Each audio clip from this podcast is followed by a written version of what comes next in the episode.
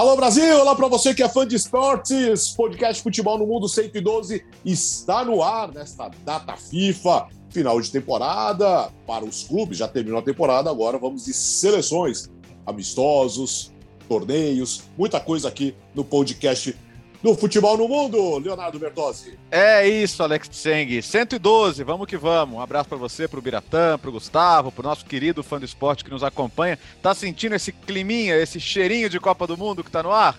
Ah, eu tô, Sim. eu tô, eu tô, eu tô. Acho que quando, quando a bola rolou para Argentina e Itália, mesmo a Itália não estando, né? Você vê a Argentina uma grande candidata, você vê o Messi em campo, então você fala, pô, novembro tá aí, né? Então a gente fica bastante animado e, e vem muita Nations aí nos próximos dias. Falta pouco, falta pouco para a Copa do Mundo. Gustavo Hoffman. Tudo bem, companheiros? Um grande abraço para vocês, um abraço para o fã de esportes. Para quem nos acompanha no YouTube, eu não estou quebrando aqui, porque tá todo mundo de camisa de seleção. Pô, data FIFA, por mais que seja essa camisa espetacular do Raio Valecano, mas tem clube na pauta também. Barcelona, Bayern, Real Madrid, transferências especuladas, transferências confirmadas. Tem, tem, tem assunto também é, com os clubes da Europa. Em clima de Copa do Mundo, eu estou com a camisa da Ucrânia e o Biratan Leal, claro, sempre do contra. Camisa da Escócia, né, Bira? É, eu não tenho camisa da Ucrânia, né? Esse é um problema. Então, eu fui pegar uma camisa de seleção. Ah, vamos pegar da Escócia por solidariedade à eliminação. Uma eliminação justa. A Escócia não jogou futebol para eliminar a Ucrânia, mas então ficaria o fim do sonho escocês. É, eu tô com a camisa do Júnior Moraes, que levou pessoalmente no futebol no mundo quando estava por lá. Tá devendo uns gols aqui no Corinthians, mas isso aí é outra conversa. Vamos o lá. Júnior, é... O Júnior, Alex, ah. ele até publicou depois do jogo da Ucrânia, né? No, no, no Instagram dele, mensagens, né? Porque o Júnior segue torcendo pelos seus companheiros, pelo país que ele defende no futebol. Grande Júnior, um abraço para você. Bom, Primeiro Brasil-Argentina, o Brasil venceu a Coreia com tranquilidade por 5 a 1 e na finalíssima ontem a Argentina passou pela Itália também sem grandes problemas, né, Léo? 3 a 0 Alex. E fora o baile, né? Um, acho que o jogo foi bem dentro do contexto atual das duas seleções. A Itália que bateu no teto ali com o título da Euro no passado, acabou tendo uma eliminatória muito decepcionante, ficando fora do Mundial. E, e para a Itália parecia assim, fim de ciclo literal para muita gente, como pro, pro Chiellini, né, que se despediu da seleção e claramente sem condição mais de jogar em alto nível, né, tanto que é, foi substituído no intervalo, não conseguiu nem ter aquela saída bonita para ser aplaudido e tal. E, e, alguns jogadores talvez que foram importantes no, no, no ciclo do, da, do título da Euro, Uh, não sejam tanto no próximo ciclo. E a Argentina o contrário, né? Agora 32 jogos invicta, bateu a marca do Alfio Basile do começo dos anos 90 com a maior série invicta da história da Argentina. Ainda pode bater o recorde da própria Itália com 37, né? Um, esse ano ainda. Então, a, Copa América fez um bem para a Argentina, né? Tirou o peso de não, não conquistar título. E aí, juntando os bons jogadores que tem, com finalmente um sentido coletivo como, a, como dá o Lionel Scaloni, o Messi, que coisa, né? A gente falava, ah, o Messi é feliz em Barcelona e não é quando joga pela Argentina. Hoje é o contrário, né? Ele tá meio perdidão lá em Paris e com a Argentina ele, puxa, e a alegria dos caras em ver o Messi bem, feliz, ganhando taça. Foi, foi, foi, foi o melhor em campo disparado, né? É, eu tava vendo os números aqui: quatro chances criadas, duas assistências, oito finalizações, cinco dribles certos. Foi o jogador que mais conduziu bola no jogo foi daquelas atuações que fizeram a gente lembrar um pouco por que, que o Messi é o Messi, né? E não só ele, né? De Maria, puxa, Lautaro bem, depois o Dybala entrou bem, uh, no meio campo. A Argentina hoje tem uma estrutura que permite acreditar que vai chegar na, na Copa do Mundo bem. Vai ganhar ou não é outra história, né? Tem muita gente que pode ganhar a Copa do Mundo. Mas é uma seleção sólida. Eu só, só fico preocupado que, assim, eu vejo agora muita gente tentando reescrever a história como se o contexto da Itália de hoje fosse o mesmo do ano passado. E não é, né? Ah, como se a Itália tivesse roubado a Euro de alguém, né? E não se ela tivesse sido brilhantemente campeã, ganhando seleções ou do mesmo nível, até melhores que ela. É, um ano no futebol, às vezes, é muita coisa, né? E acho que para essa Itália foi. Então, a Itália não ficou 37 jogos invicta por acaso, não ganhou a Euro por acaso. E também não foi por acaso que ficou fora da Copa do Mundo. Uma coisa não, não impede nem anula a outra, né? Nem faz com que a outra seja mentira. Então, eu acho que é, é, essa distância hoje, técnica, individual, é, coletiva também e anímica, ela toda ela se traduziu em Wembley e foi legal pra caramba. 87 mil pessoas, é, clima de conquista mesmo. A torcedores argentinos festejando na rua, né? É, provocando, saltando, fazendo festa. É, pegou, né? Tanto pegou que a Comebol e a UEFA já lançaram o finalista. Vai ter a, vai ter a feminina, vai ter futsal, vai ter sub-20. Essa, essa aproximação das duas confederações, ela parece que, que vai bem além do jogo de ontem, né?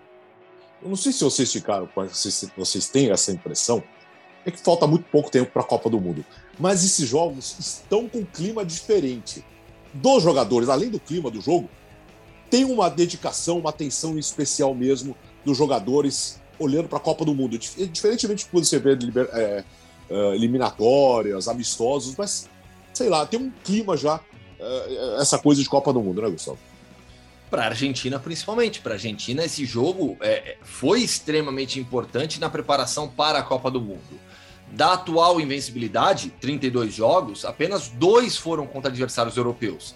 Um empate em 2 a 2 com a Alemanha e agora essa vitória contra a Itália em 3 a 0 por 3 a 0 Então, a gente fala tanto sobre a necessidade de confrontos é, entre europeus e sul-americanos, algo impossibilitado pela, pela Nations League. É, quando você tem um jogo como esse, uma vitória tão convincente como essa da Argentina, é, tem que valorizar demais. É necessário valorizar muito e, e os argentinos eles entraram é, nesse lado anímico que o Bertozzi citou, nossa, mordendo o jogo inteiro. Foi um jogo pegado, jogo difícil para arbitragem e a Argentina foi é, muito superior à Itália. A Itália teve dois bons momentos na partida, ali entre é, 10 e 20 minutos do primeiro tempo e os 10 iniciais do segundo tempo. O Mantini volta com algumas alterações, muda os jogadores, depois mexe taticamente na equipe também mas foram momentos muito curtos nos quais a Itália não conseguiu agredir a Argentina. Na prática, a seleção do Lionel Scaloni se impôs do início ao fim.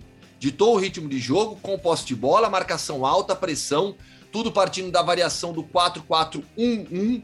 Eu faço essa diferenciação para o 4-4-2 porque é o Messi que é um desses um. Então ele tem total liberdade na fase ofensiva e na fase defensiva por mais que no jogo dessa quarta-feira a gente tenha visto o Messi recuperando bola, com interceptação, fazendo desarme, é, é um esquema muito pensado para deixar o Messi lá tranquilo. Tanto é que o Lautaro, na fase defensiva, ajuda muito mais do que o Messi na recomposição, no combate, muitas vezes voltando até a segunda linha. Então é uma equipe que sabe o que fazer dentro de campo, animicamente, confiança lá em cima, taticamente bem definida pelo Scaloni, bem executada dentro de campo nessas ideias táticas e com, com uma força coletiva que tem potencializado o individual dos seus jogadores. E aí eu vou repetir o que eu escrevi no meu Instagram. Quando você potencializa, quando o seu time, forte coletivamente, potencializa o individual de Lionel Messi, você pode ganhar de qualquer adversário do mundo. Simples assim. A Argentina, nessa quarta, teve mais uma atuação convincente. Não é que foi a atuação convincente única dos últimos meses, não.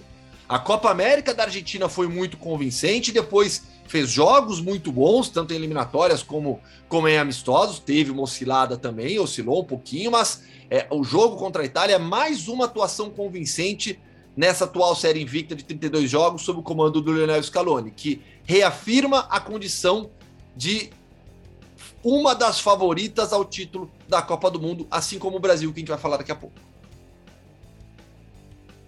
Bom, o Gustavo falou bastante aí da, da Argentina, falou um pouco da Itália.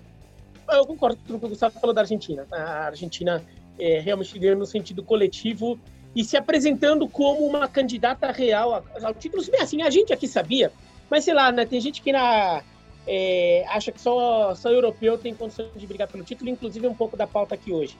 Mas Ô, Gratan, Itália... então, então deixa eu contar uma curiosidade. Na hora que eu divulguei, é, no dia anterior, no Twitter, a escalação provável da Argentina, eu me surpreendi com a quantidade de comentários no Twitter, no sentido de nossa, que time ruim. Nossa. Nossa, se jogar 10 vezes de novo com o Brasil, vai perder as 10. Como que esse time aí pode ser favorito a título de Copa? Eu, eu, eu não consigo entender isso. De verdade, eu não consigo entender. É, é, se você pegar o status dos jogadores da Argentina no, no cenário é, mundial, tem, vai, tem vários jogadores importantes que talvez não tenham um super status internacional. Por exemplo, o, o Depou. Que é um jogador do Atlético de Madrid, mas assim, ele não é tido como um protagonista do Atlético de Madrid. Inclusive, a temporada no geral dele foi tido como decepcionante. Mas ele é um jogador aqui na seleção argentina, ele é protagonista, ele é um jogador importante e ajuda a, a acertar o time. A gente sabe que ele tem um potencial para jogar mais do que ele jogou no Atlético de Madrid na última temporada. Você pega o Emiliano Martinez, que foi o melhor goleiro da League há duas temporadas. Se ele não tem um nome como o Alisson, ou como o, o mesmo Ederson, ou como goleiros de outras seleções como Courtois, é, não significa que ele seja ruim também. É, é, então, é, mas assim, é, a pessoa também que acha que. agora a gente tá vendo, chegando na Copa do Mundo, a gente começa a ver melhor como é o equilíbrio de forças. Mas eu esperava uma postura um pouco diferente da Itália. A Itália, de fato, entrou em campo, é, e eu não estou querendo minimizar a vitória da Argentina, pelo contrário, até porque eu achei que 3 a 0 pelo que foi o jogo, foi até pouco. A Argentina jogou bola até para ter ganhado demais. Uhum. O, Donnarumma fez algumas boas defesas no segundo tempo. Uh, o, segundo tempo estava 0 a 0 até os minutos finais ali, e, a, Argentina poderia ter feito mais dois ali no, no, é, no segundo tempo. Mas é, a Itália jogou com um clima de fim de, de fim de ciclo mesmo, né? Com um clima de, de fim de festa.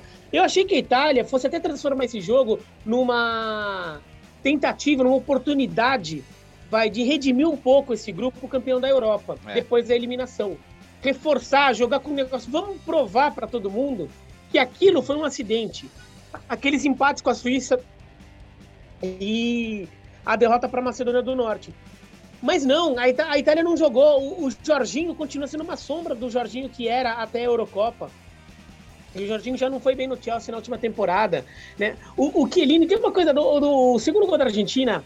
É, a gente fica acompanhando. O Chiellini perde na corrida do Di Maria, que convenhamos, o Di Maria também não é nenhum velocista é. e não é nenhum garotinho.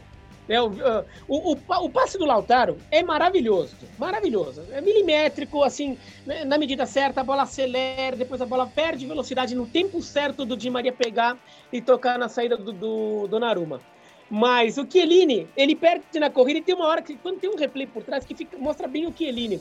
Como o Chiellini vai ficando desesperado quando ele percebe que está correndo, daí ele para de correr, ele para de tentar, para tentar jogar o corpo dele para o lado para ver se no corpo ele é, desequilibrava o de Maria. Alguma... É um sinal muito claro de um zagueiro já que não está mais conseguindo acompanhar. Daí ele tenta ganhar um pouco na, na malandragem, um pouco para ver se conhece um, um conhecimento de espaço, ver se ganha do, onde a perna não está conseguindo mais acompanhar.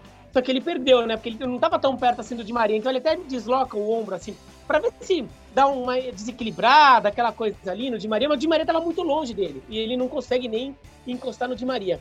É, a Itália me decepcionou um pouco nesse aspecto. Eu achei que ela fosse entrar com um espírito de, de querer competir muito por esse jogo. E não, a Itália entra para jogar, mas a Argentina entrou para competir. E daí ficou muito claro, nem tanto pelo placar, porque eu até achei que o placar foi magro perto do que a Argentina fez. Que, é, ficou muito claro pela diferença técnica que os dois times mostraram. Mas a Argentina validou a condição dela de candidata ao título, né? Pelo amor de Deus, espero que, que isso tenha, tenha ficado mais claro agora para todo mundo. É, esse, Lembrando esse... que o Brasil jogou, o Brasil jogou com essa Argentina já nesta fase da Argentina, já a Argentina é, jogando bem.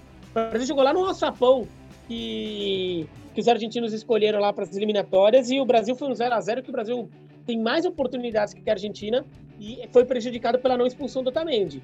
Então, quer dizer, o Brasil dá, tem um jogo ali com essa Argentina, só para a gente situar. E, e, talvez o Brasil seja a maior ameaça ao recorde, da, a, a, maior proteção ao recorde da Itália, né? Já que vai ter o Brasil e a Argentina ainda. Vamos ver, tá, tá em fase de, de recursos, né? Mas se tiver o jogo mesmo, o jogo é, é no não, Brasil. Vai ter. É, o é, jogo é no jogo, Brasil jogo em setembro. É. é, então. Então pode ser de repente a chance do, do Brasil ser o time que antes da Copa do Mundo tira essa invencibilidade da Argentina. É... E o Bertozzi, Oi. esse jogo é perigoso para os dois times porque pode acarretar suspensão para a Copa. É verdade. Se tiver expulsão, é, duas... é, bom, é bom todo mundo estar tá esperto com isso aí. E as duas equipes, eu falei sobre isso é, é, nesta quinta pela manhã no F360 no ar na ESPN. É claro que a rivalidade, não é, acho que não é necessário explicar a rivalidade que existe entre Brasil e Argentina no futebol, mas esses dois times atuais que representam as seleções de Brasil e Argentina tem nutrido uma rivalidade muito forte. E aí eu tô falando dos jogadores e da comissão técnica, né? É, é, a última derrota da Argentina foi para o Brasil, semifinal da Copa América de 2019, 2 a 0 no Mineirão. E, Devolveram. E eles, e eles, e eles reclamam da arbitragem É, naquele jogo. Exato. Eles reclamam da devolveram. arbitragem Com, com razão.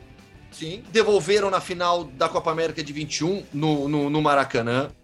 Tem toda a rivalidade dos amistosos que foi crescendo. O jogo da Arena Neoquímica, que não aconteceu, é, e aquilo não, não desceu para a comissão técnica da seleção brasileira ainda pela FOP, por, tudo que aconteceu e, e, os erros cometidos pelos argentinos ao trazer os jogadores é, é, que vieram na Inglaterra para cá. O Richarlison é um ponto de confusão entre os elencos. Então, assim, é um jogo. É, o, perigoso. o Neymar pegou ar um pouco. Agora, ontem, os argentinos no vestiário cantaram também, provocando o Brasil, né? Ainda como na, na esteira da, da Copa América. Ele fez alguns comentários em rede social também. Então, é curioso, né? Vai, vai, vai, vai ter um clima bem competitivo esse jogo, embora em tese não valha nada, né? Isso porque o Neymar é amigo de metade desse time. É né? verdade. Não, in- inclusive, de- depois da Copa América, tem imagens dele com o Messi, com os argentinos, enfim. Com Ele- paredes, paredes, com Di é, Maria. mas, mas, mas enfim, vai chegando a Copa do Mundo também, vai pegando ar. É, sobre as diferenças da Itália, né? É bom lembrar, é, Spinazzola, que foi um super destaque da Euro, voltou, até entrou, né? Achei legal ele ter entrado, mas totalmente sem ritmo, praticamente não jogou a temporada. O Chiesa tá fora, o Verratti não jogou, em si não jogou, então, até mesmo em termos de nomes, né, era uma Itália que muito pouco tinha a ver com a que foi campeã. Além de muitos jogadores que fizeram muito bem a Euro tiverem virem de uma temporada ruim. É, não apaga o fato de ser feio demais a Itália estar fora da Copa do Mundo, mas só quero reforçar que tentar apagar a história e escrever a história de trás para frente é feio, né? E não, e não se deve fazer. É, E só se a gente puder passar para a seleção brasileira, Alex, porque, porque assim, agora. Sim, porque vambora, seguinte, vambora. Ah, a Argentina não vale nada porque a Itália não vai para a Copa, então não serve de nada ganhar da Itália. Pô, o Brasil não serve de nada ganhar da Coreia. A Coreia vai para a Copa, né? E é uma seleção vá, competitiva, organizada, mas eu, eu fiquei. Mediana, ué. É, eu fiquei muito bem impressionado com a capacidade do Brasil hoje de, de atacar, de construir, de gerar perigo. É, houve um tempo, e não faz muito tempo, que a seleção brasileira era uma seleção bem burocrática com bola, né?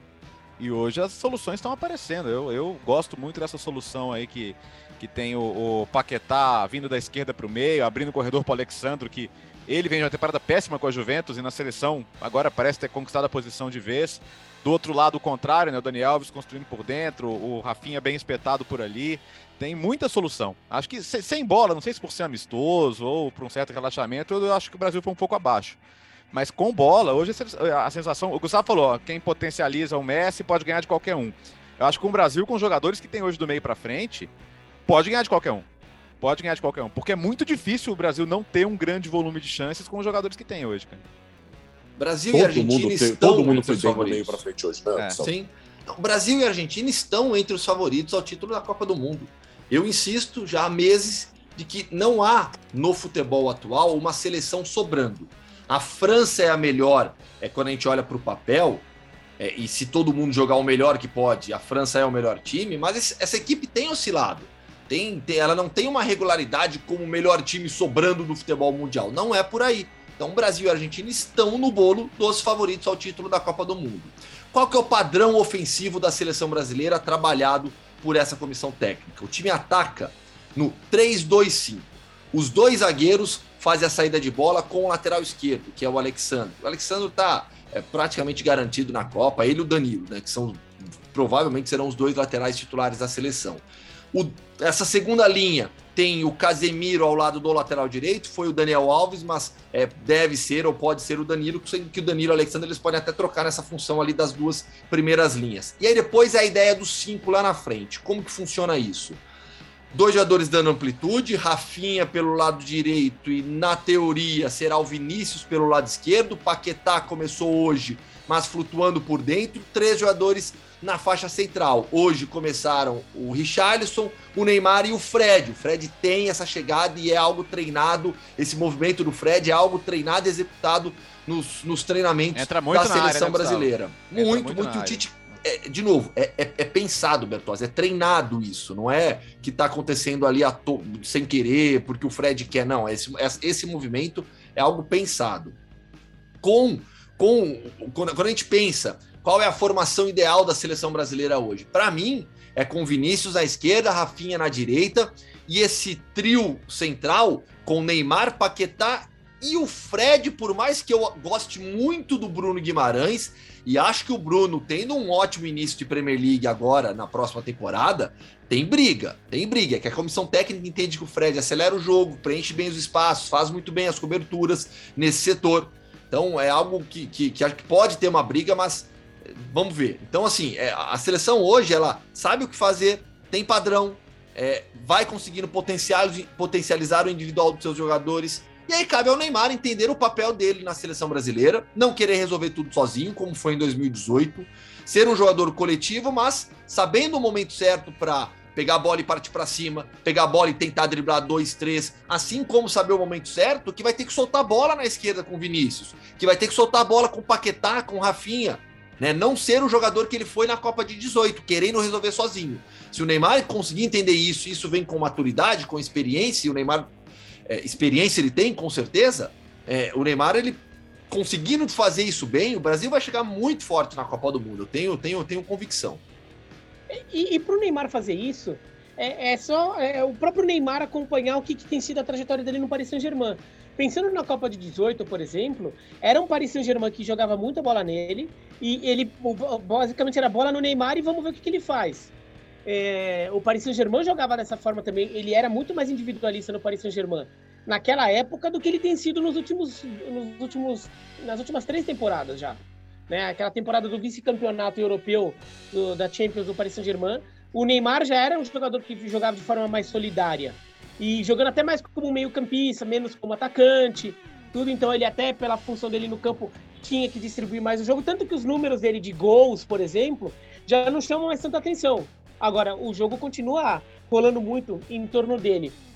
Então, se ele se, se isso for passado para a seleção, e a gente tem sinais de que isso está mudando na seleção também, em relação ao Neymar de 18, 19, é, o, o, a seleção brasileira tende a crescer bastante. Até porque o, o nível dos, dos coadjuvantes dessa seleção melhorou bastante. E eu não estou querendo dizer que o, o Firmino não é um grande jogador, mas na seleção ele não vinha sendo.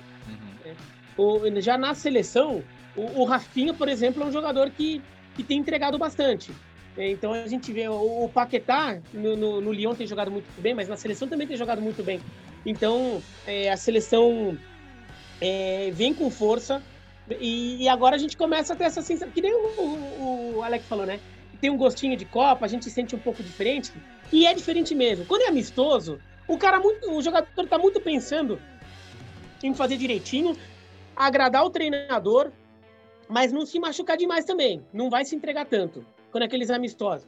Quando é eliminatórias, daí fica muito assim, o time não está totalmente arrumado, mas você tem que ganhar o jogo. Então você, você muitas vezes entra com uma cabeça, e isso não só para o jogador, mas até para a comissão técnica, muito mais pragmática em relação àquele jogo. E você vai montando aos pouquinhos sem deixar de ganhar. Agora é, é o momento de mostrar serviço, porque você está na reta final da convocação para a Copa. Então todo mundo vai querer mostrar assim, ô meu fulano, não tem como não me convocar, viu? Eu, eu, eu tô jogando assim, eu sei que talvez tenha alguma dúvida na minha posição aqui, mas não tem como não me convocar. E isso vale para todas as seleções que são classificadas para a Copa. E todo jogador está entrando é, com aquilo e as seleções como um todo, os times no coletivo, estão naquela ajuste final para entrar muito quente na Copa do Mundo. Acho que o Brasil e a Argentina são duas seleções que aceleraram na hora certa. E estão chegando muito forte. Fala, Gustavo. Posso, Alex? Hum, sim, mas eu, eu só para só registrar. Muito feliz pelo Gabriel Jesus e pelo Felipe Coutinho, né? Hoje. Então, é, é, eu ia até usar o próprio Gabriel como exemplo. É, o Gabriel ele termina a temporada muito bem pelo Manchester City e, e felizmente volta a marcar pela seleção brasileira. E um belo gol, né? dominando a bola, partindo para cima, acelerando, tem o drible, tem a jogada individual, a batida, a cruzada. Foi um belo gol do Gabriel Jesus. O Gabriel pode mudar de clube. A, a transferência para o Arsenal foi muito especulada nos últimos meses. Rafinha também pode mudar de clube. Anthony é mais um. Onde eu quero chegar? A gente tem agora uma mudança de temporada. Férias, pausa, pessoal volta, faz pré-temporada e começa a temporada 2022-23. Por mais que estejamos com muitas posições bem definidas, e o tempo para a Copa é curto, se você parar para analisar o ciclo de quatro anos, ainda tem muita coisa para acontecer. Ainda tem muita coisa, porque o Anthony, que foi uma solução da seleção brasileira, eu, eu, eu costumo dizer que Vinícius Júnior, Rafinha e Anthony são os três principais responsáveis pela evolução que a seleção teve nos últimos 12 meses. O Brasil estava estagnado em um nível alto competitivo com esses três, o Tite ganhou soluções que melhoraram a seleção brasileira. Deixaram a seleção brasileira mais forte. Mas se o Anthony vai para o Bayern, pega um banco do Gnabry, sofre para conseguir minutagem na Bundesliga, eu tô, tô, tô criando uma situação aqui. Como é que fica a situação dele com o Gabriel Jesus, eventualmente saindo de clube, mudando de clube também, jogando muito no Arsenal? Então, assim, temos algumas brigas ainda. Porque é, é Vinícius Júnior é, hoje é protagonista do futebol europeu. Neymar é, é o craque da seleção brasileira. É, Rafinha não sai do time. O Anthony parecia que também era um nome certo, mas e o Gabriel Jesus encaixando uma boa sequência? Matheus Cunha, pensando no 9 da seleção brasileira, será que o Tite vai levar Richarlison e Matheus? Vai levar os dois, um ou outro? Serão 26 jogadores mesmo? o Matheus Cunha tende a ganhar uma ótima oportunidade no Atlético de Madrid com a saída do Luiz Soares. Vai depender do Simeone dele, claro, com o rendimento em campo. Mas será que o Simeone vai confiar no Matheus agora? Tomara, porque o Matheus merece e tem jogado para isso. Então a gente tem, tem muita coisa para acontecer em pouco tempo até a Copa. Ainda em ritmo de Copa do Mundo, uh, nesta quarta-feira, na Escócia, uh, a seleção escocesa perdeu para a Ucrânia na repescagem. Agora a Ucrânia vai enfrentar País e Gales no domingo, valendo vaga na Copa do Mundo. Um jogo que teve é, muita emoção, né, Bira? Teve. E, e daí também outro jogo em que eu admito que eu, eu esperava mais do, do time de azul. Né? Como da Itália esperava um pouco mais, em relação à postura em campo, da Escócia esperava um pouco mais também. E... Mas você está esperando esse mais da Escócia ao que? Uns 130 ah. anos? 140? Não, não, não. não, não, a, outra semana... brincando, tô brincando. A Escócia, a Escócia foi para Euro, por exemplo, né? É. Então não, eu esperava a Escócia. Ah, eu esperava uma, Escó é, uma Escócia que, por exemplo, entrasse com uma postura de tentar dominar, de, de ser, aproveitar que a Ucrânia era uma seleção que mais da metade dela é, não jogava, de, não joga um jogo oficial desde dezembro.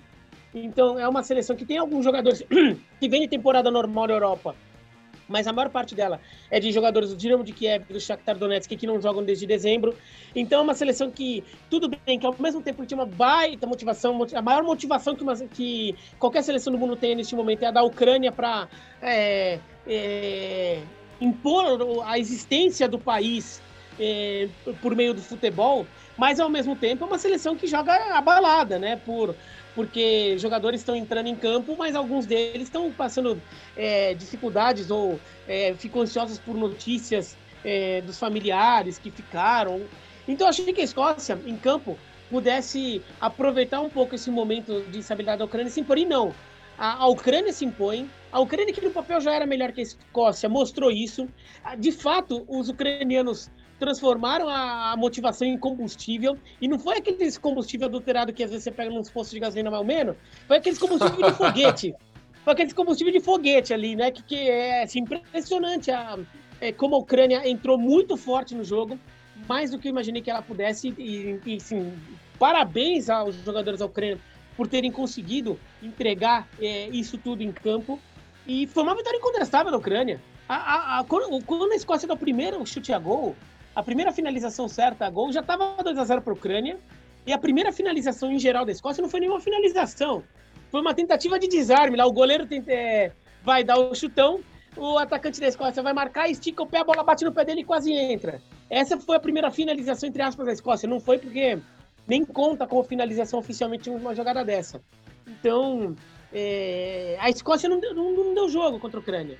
E eu imaginava algo melhor da Escócia, ainda mais jogando em casa, considerando um passado recente da Escócia que é de competir até contra seleções mais fortes como a Inglaterra. É, e queira ou não, assim, é, é, é, claro que eu não sei se o ambiente ficou menos hostil por ser a Ucrânia do outro lado, né? Aí você não pode. É, a gente toma muito cuidado para trazer a expressão clima de guerra para o futebol.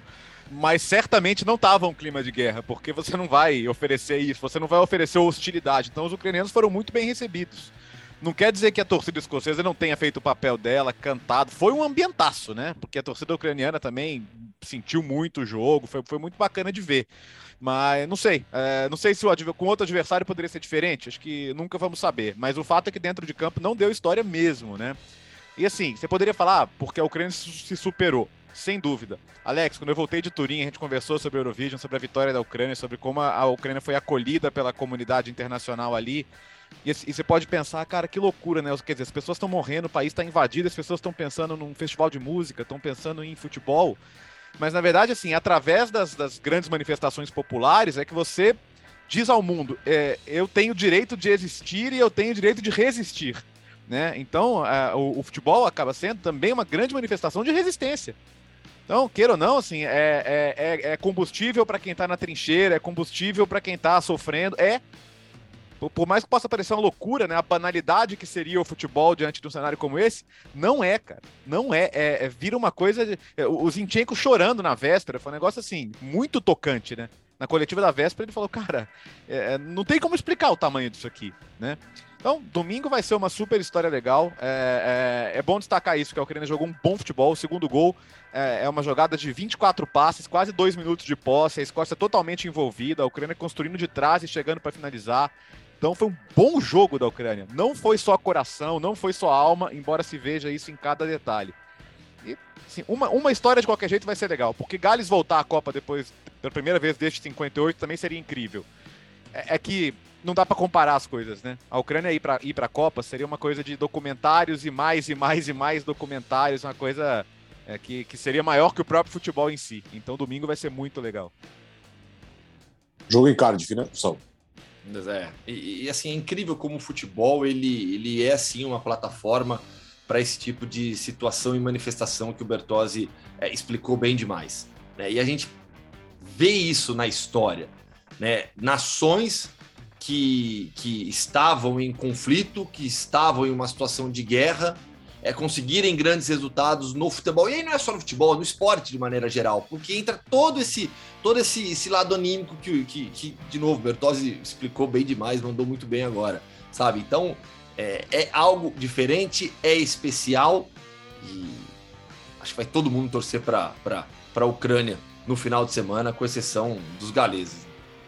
É, sobre o que o Bertozzi falou também de, de do direito de existir e resistir, a gente aqui no Brasil tem uma tendência ainda de ver muitas vezes quando a situação é de, de alguma tristeza, tragédia, alguma coisa assim, que ou de crise, né, que torcer por um time de futebol, pela seleção de futebol, qualquer coisa assim, é pão e circo. A gente tem muito essa interpretação é.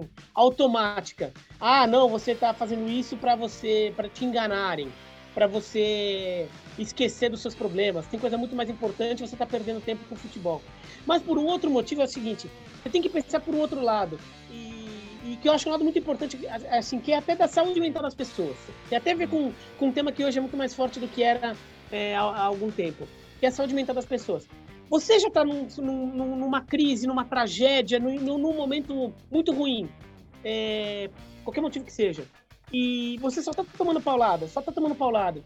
É, um, um, motivo, um momento atrás do outro, você tá tendo motivo para chorar. Se precisa, às vezes, de algum escape, de alguma coisa que te dê alguma alegria, de alguma coisa que fala, não, eu tô ainda aqui. No caso da Ucrânia, é, tem um país querendo invadir a Ucrânia e tirar o direito da Ucrânia existir. Os ucranianos estão recebendo notícia ruim o dia inteiro, o tempo todo. Eles não têm direito a chegar em um momento e falar: não, é, veio uma notícia com o nome da Ucrânia e é uma notícia boa. Olha como nós somos fortes, olha como nós somos bons. Nós, de, do, da preparação que a gente fez, do jeito que deu, conseguimos ganhar e estamos ainda vivos numa briga por, é, por vaga na Copa do Mundo. É, isso é importante também. E daí vem uma coisa também que talvez esteja dentro do imaginário da, da história da Ucrânia e do futebol ucraniano, que não é a primeira vez que o futebol é usado pelo povo ucraniano, por jogadores ucranianos, para resistir e mostrar sua força é, no momento de guerra. Tem a história famosa do, do Start, o time da padaria lá de Kiev, que até tem, tem ligação com a história do Dinamo de Kiev, que numa época que a Ucrânia estava ocupada pelos nazistas, fez um jogo contra um time do exército alemão e se negou a entregar o jogo. Ganhou o jogo do exército alemão durante a ocupação nazista da Ucrânia na Segunda Guerra Mundial. Então, é, imagina, para quem, para um povo que já teve que lidar com aquela situação, para um futebol que teve que lidar com, com aquela situação, essa situação, por mais grave que ela seja, ela, ela, ela só até vai, não inédita. Então, é, é muito legal o que a Ucrânia conseguiu fazer ontem. Vamos falar de clubes agora. Começamos com o Milan, que tem novo dono, Léo. Tem novo dono, né? É o grupo Redbird do, do Jerry Cardinale entrou no futebol há um relativo tempo, né? O dono do Toulouse, que agora acabou de subir para a Ligue 1 na segunda tentativa. Tem 10% da empresa que controla o Liverpool, né? É um acionista minoritário do Liverpool também. E no Milan torna-se acionista majoritário. O grupo Elliott mantém uma, um percentual e lucra bastante, né? Porque eles foram, eles emprestaram dinheiro aos chineses, os chineses não pagaram, eles tomaram o clube. É, eu comparo a quando você pega uma casa para reformar, você reforma e vende ela mais caro. Né? Foram o que eles fizeram com o Milan. E que bela reforma fizeram, né? Tô Tem programa de televisão é. que vive disso. Vive disso, né? É, então. Tá é, é, foi um makeover, né? Foi um makeover. É. Eles pegaram um Milan mal administrado, com crise, dívidas fora da Champions entregam o Milan de volta à Champions, campeão italiano, com um trabalho esportivo invejável, porque não foi com base em jorrar dinheiro, né? E, e até para explicar, não vai ser também. A primeira pergunta que fazem quando você fala, ah, tal clube foi vendido, as pessoas perguntam no Twitter, ah, mas vai gastar quanto? O que eles vão fazer é seguir crescendo de forma sustentável. Então, qual é a primeira coisa? Todo mundo que fez esse projeto esportivo bem sucedido, todo mundo vai ficar. Maldini vai ficar, ele continua sendo a grande cara do projeto, a gente não vai fazer loucura, a gente vai seguir crescendo. A gente já discutiu aqui Milan, então acho que eu não vou me alongar para a gente não perder tempo do uhum. programa. Mas é, o, o, Milan é uma marca que tem um potencial de crescimento por si só, né?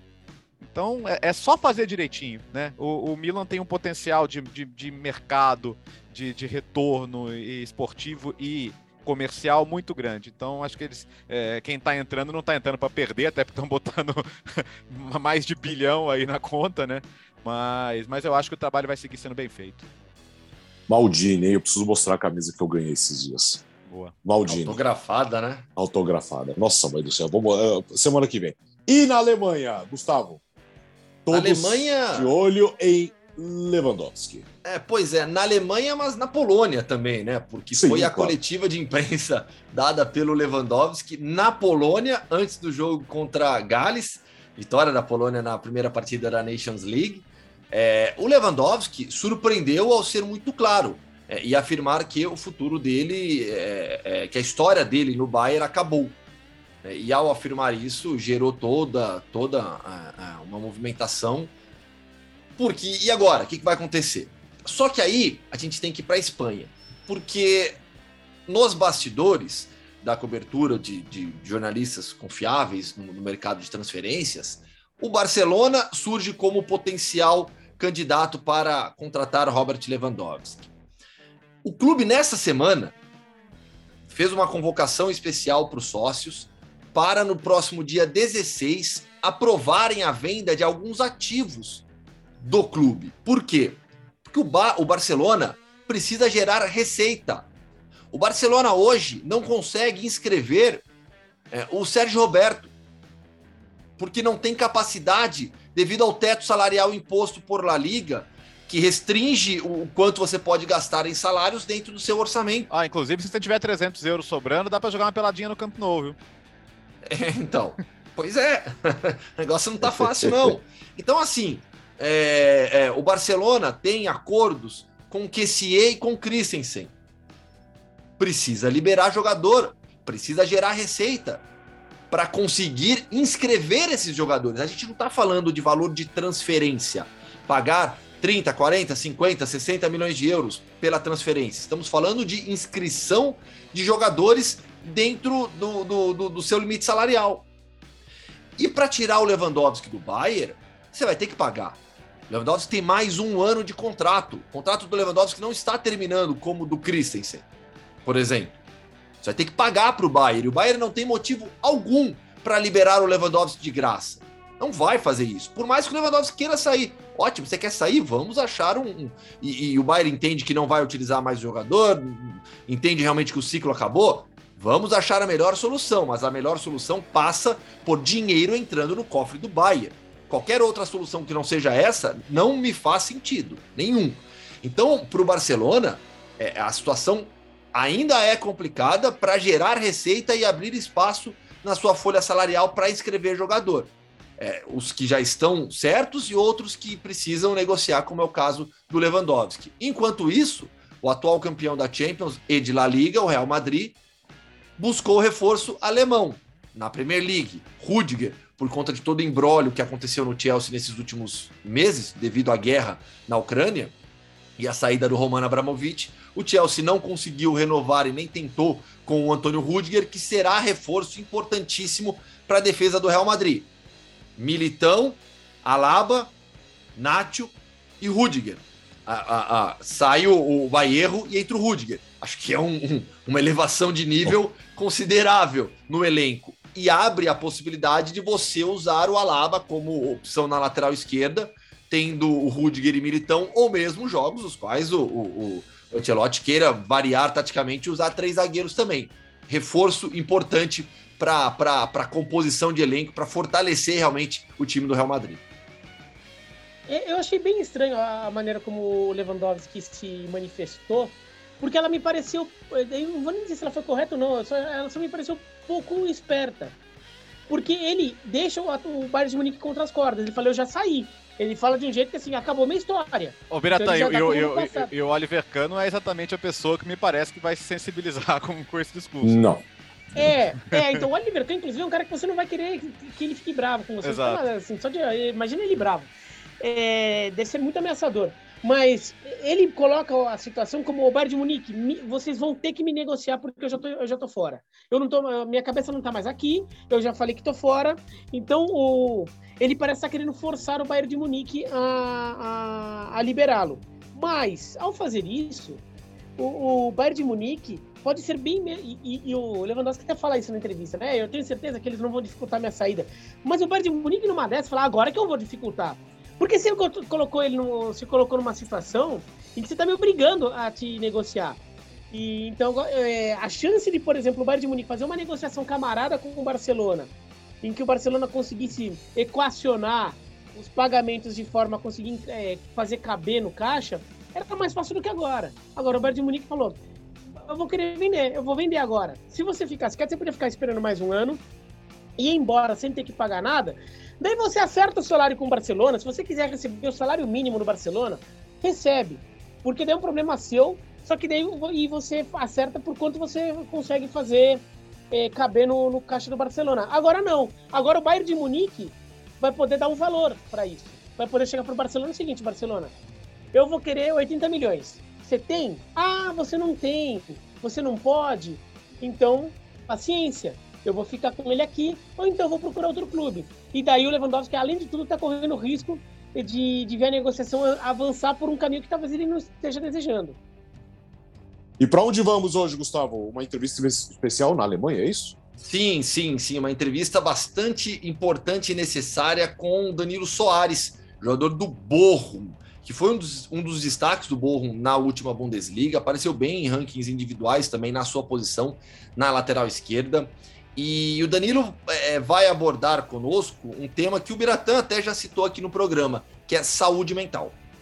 Muito bem, já, já que estamos tão alemãezinhos hoje então, né? Bayer, é Rudiger. Então vamos para a Alemanha hoje com Hoffmann Entrevista. Danilo, prazer falar contigo. Obrigado por receber o podcast Futebol no Mundo. Tudo bem? Tudo bem, prazer, prazer meu conversar com você. E obrigado pelo convite. Legal. Danilo, vamos começar falando um pouquinho da temporada do Bochum, é, 13º colocado, é, Bundesliga dominada pelo Bayern. Primeiro sobre o Bochum, avaliação que você faz dessa temporada da equipe na elite alemã. Cara, nosso objetivo esse ano na temporada foi permanecer na liga, desde o começo, quando a gente, a gente subiu. Esse foi o objetivo estipulado pelo treinador, pela direção e por nós jogadores, porque a gente sabe que a primeira divisão é uma liga muito, muito competitiva. aonde a gente sabe também que no final sempre o Bahia ganha, mas é, o, o, nosso objetivo maior foi foi brigar ali para não não ficar o, o, campeonato todo na parte de baixo da tabela e acredito que a gente fez um excelente campeonato. Acho que poucas pessoas esperavam que, que nós pudéssemos é, fazer tantos tantos pontos é, durante o campeonato e bater dois dos melhores clubes da Europa, na minha opinião. E acho que a gente fez um, a gente cumpriu aquilo que a gente esperava e, e fez um bom campeonato. É, pois é, né? Até é, pela experiência de segunda divisão alemã, né? A gente pega, por exemplo, nessa temporada, né? Schalke e Werder subiram, o Hamburgo ficou pelo caminho de novo, né? A segunda, alema, a segunda divisão alemã já é super competitiva. Estar na elite Sim. é mais ainda. Né? Você tem um nível muito alto, de, assim, por mais que eu falo muito sobre isso aqui no podcast, Danilo. É, o Deca Campeonato do Bayern, né, para a liga internacionalmente, como para vender o produto, claro que isso não é bom, mas o nível uhum. de jogo da Bundesliga é alto demais. Não à toa é uma das ligas mais fortes da Europa.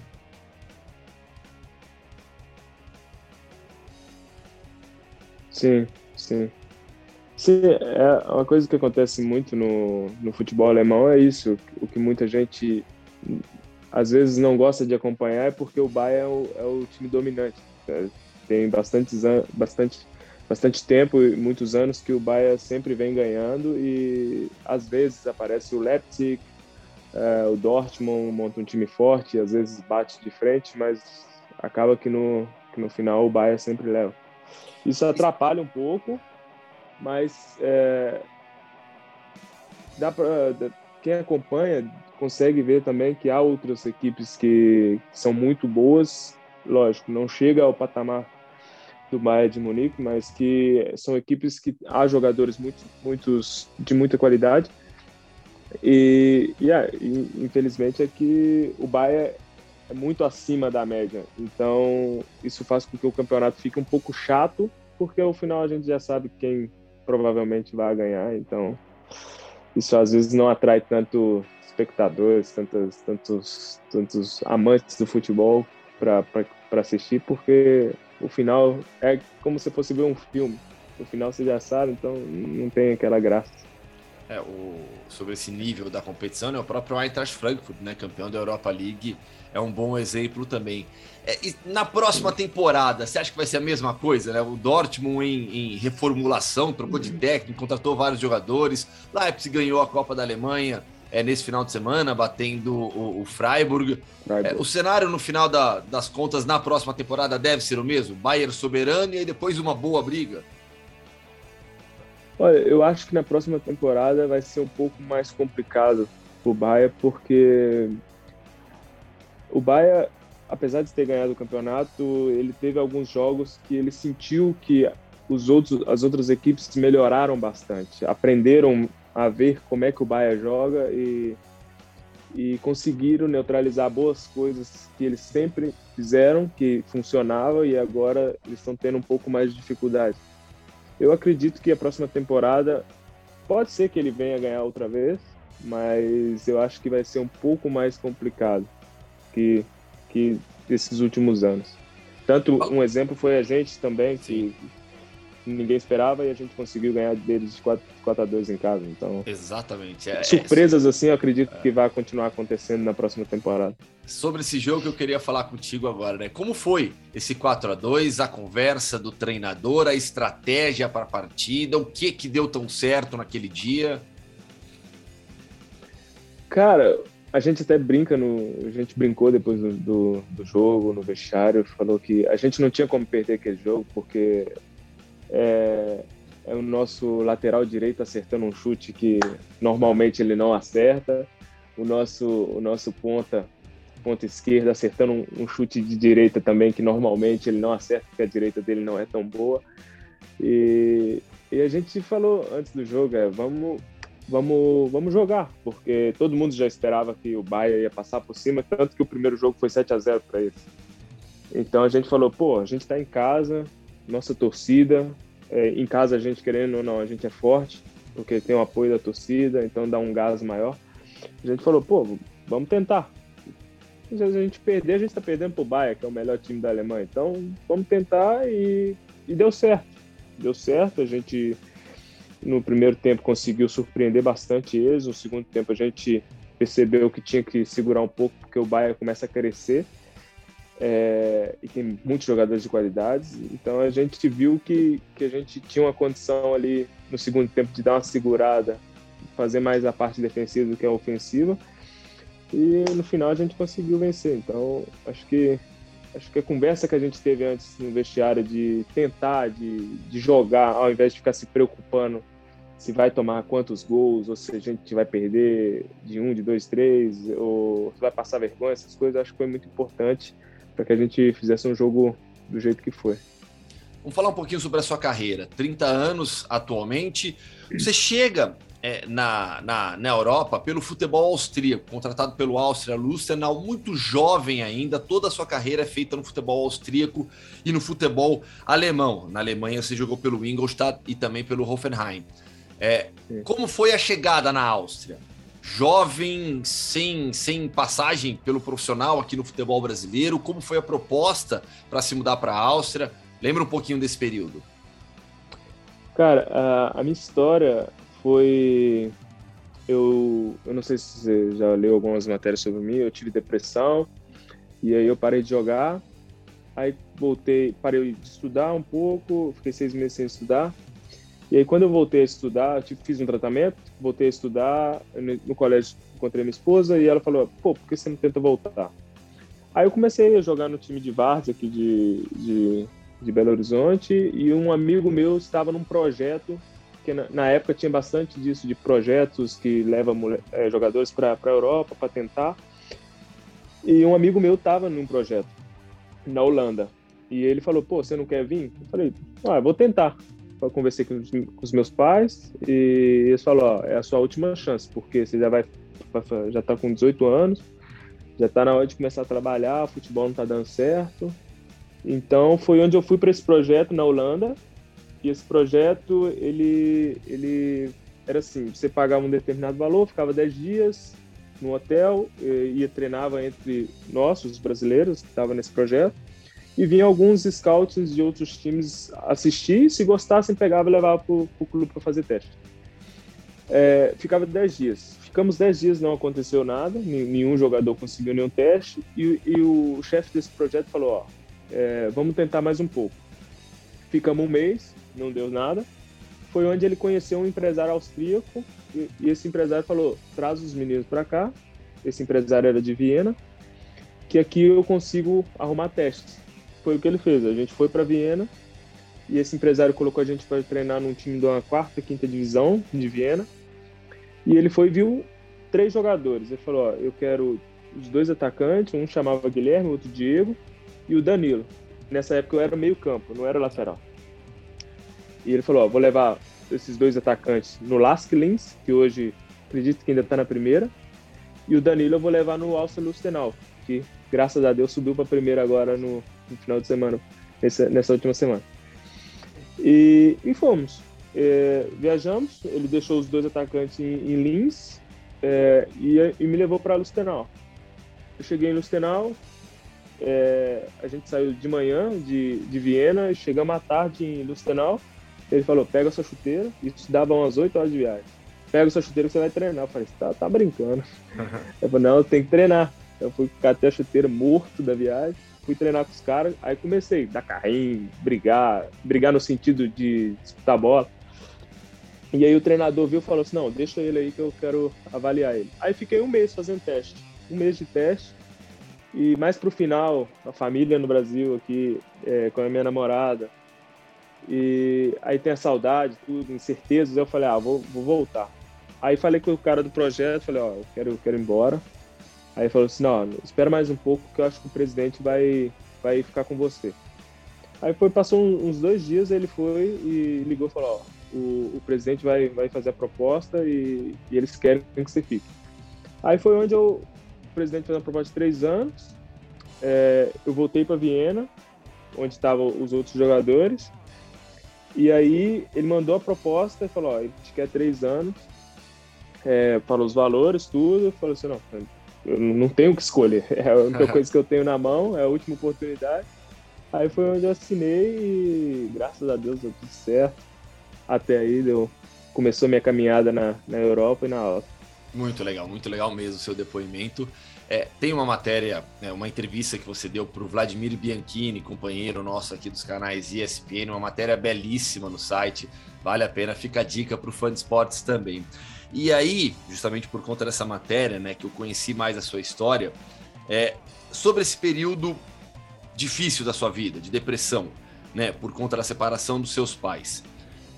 Estamos falando de saúde mental né, que é algo Sim. extremamente importante, que é necessário debater, que é necessário trazer para o público essa questão. É, como foi esse período? Como você conseguiu superar? Lembra um pouquinho dessa época também. Cara, é, quando eu tive, quando eu fui diagnosticado, é, eu comecei com o tratamento com remédios. Então, aí passou seis meses que eu que eu estava fazendo tratamento, aí fui deixando gradativamente o, os remédios de lado.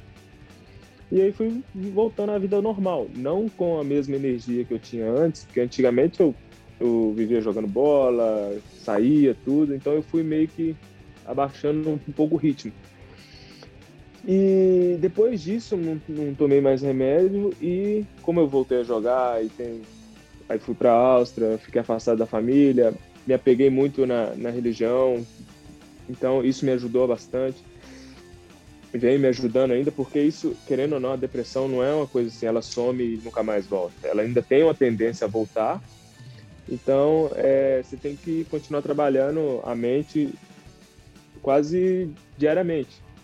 E, e o, que me, o que me ajudou foi muito conversar com meus pais, conversar com a minha esposa, que sempre esteve ao meu lado, é, procurar entender o que é a depressão, o, o, o que, que acontece com a, com a cabeça. É, porque assim, eu hoje em dia vendo é questão de momentos. São no, no, meu caso às vezes era era sentimentos de momentos.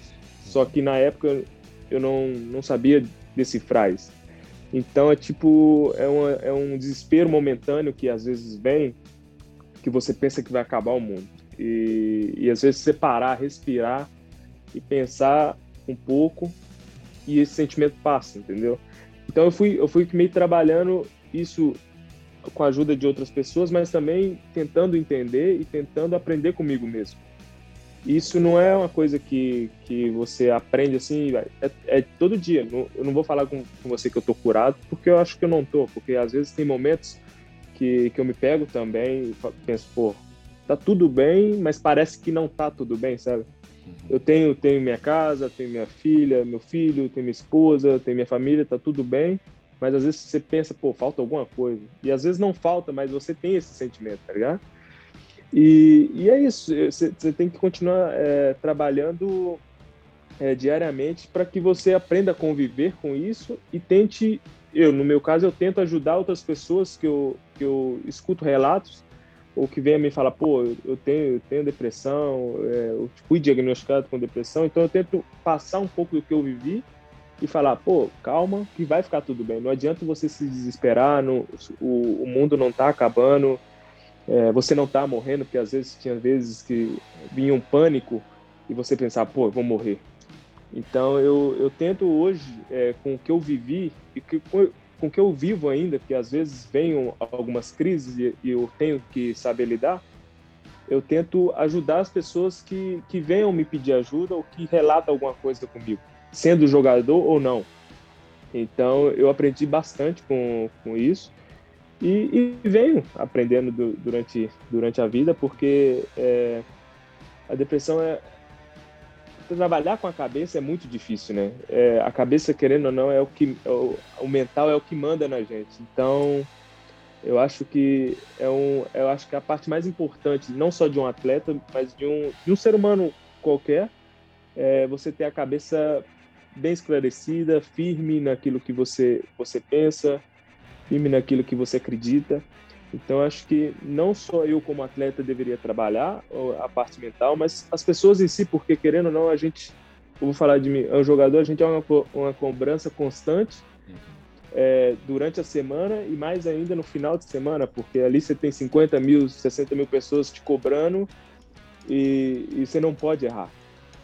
Então eu acho que isso é uma parte do uma parte do, do, nosso trabalho que acho que deveria ser um pouco mais levada a sério, porque acho que a cobrança é muito grande e, e, acho que a gente tem muito pouco recurso nesse, nessa área. Acredito que hoje muito mais do que antigamente, porque já houve outros jogadores com casos também. Mas eu acho que é uma parte muito importante que deveria ser levada muito mais a sério do que só em, só em campo, sabe? Sem dúvida alguma, e por isso seu depoimento é tão importante também. É, sobre sobre é, é, você é de BH, né? E garoto convive, conviveu, não sei se é o termo certo, mas passou, ah, passou ali pelos campinhos jogando com o Fred, né? Hoje no, no Manchester United. É. Teve teste no Cruzeiro também com o Dudu. Conheceu alguns bons jogadores também na, na, na infância e na adolescência, né? Sim, sim. O, o, Fred a gente jogou junto no o time chamado Sesc Cruzeiro, em Venda Nova. E mas depois disso a gente nunca mais teve contato. Eu acredito que na época ele se destacou mais e foi, acho que para a base do Atlético. É, e o Dudu, quando eu fiz teste no, no Cruzeiro, é, eu passei numa peneira do Cruzeiro, jogando de volante. E aí eu fui treinar na época dentro do, da toca, da toca e, e, era meio que a mesma categoria que o Dudu. E só que aí eu fiquei uma semana só porque eu mesmo larguei, falei, eu cheguei para treinar, chegava para treinar e não treinava quase, porque o Cruzeiro naquela época estava disputando finais é, é, na base, então né, eu, não, eu não sabia disso, tipo, eu não, eu não compreendia isso. Então eu chegava e queria ser testado, né? Já que eu passei numa peneira, eu quero treinar para ver se tenho condições de ficar ou não. E na época eu não, eles estavam, como estava disputando final, então o treinador tinha que montar o time para disputar as finais. E eu não, não sabia disso na época. Então, ele, quando ele montava 11 contra 11 ali, me tirava, botava, eu ficava assistindo os caras treinar. Então, isso foi me, foi me deixando triste na época.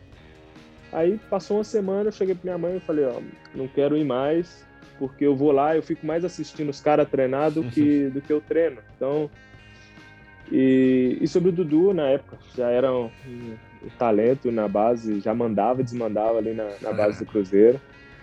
E sempre foi um excelente jogador. E você vê aí no Palmeiras, onde ele passou, você vê o jogador que ele é. é sem dúvida alguma. E, e, e, na matéria que eu li também sobre você, é, um sonho é jogar pelo Galo um dia? Cara, eu já falei, muito, eu cheguei em BH que, que tem gente falando, pô, vem pro Galo, vem pro Galo, vem pro Galo. Eu falei, cara, é difícil, é, é um sonho, sim. Eu, não, eu, não, eu, deixo isso bem claro, eu sou, sou atleticano desde pequeno.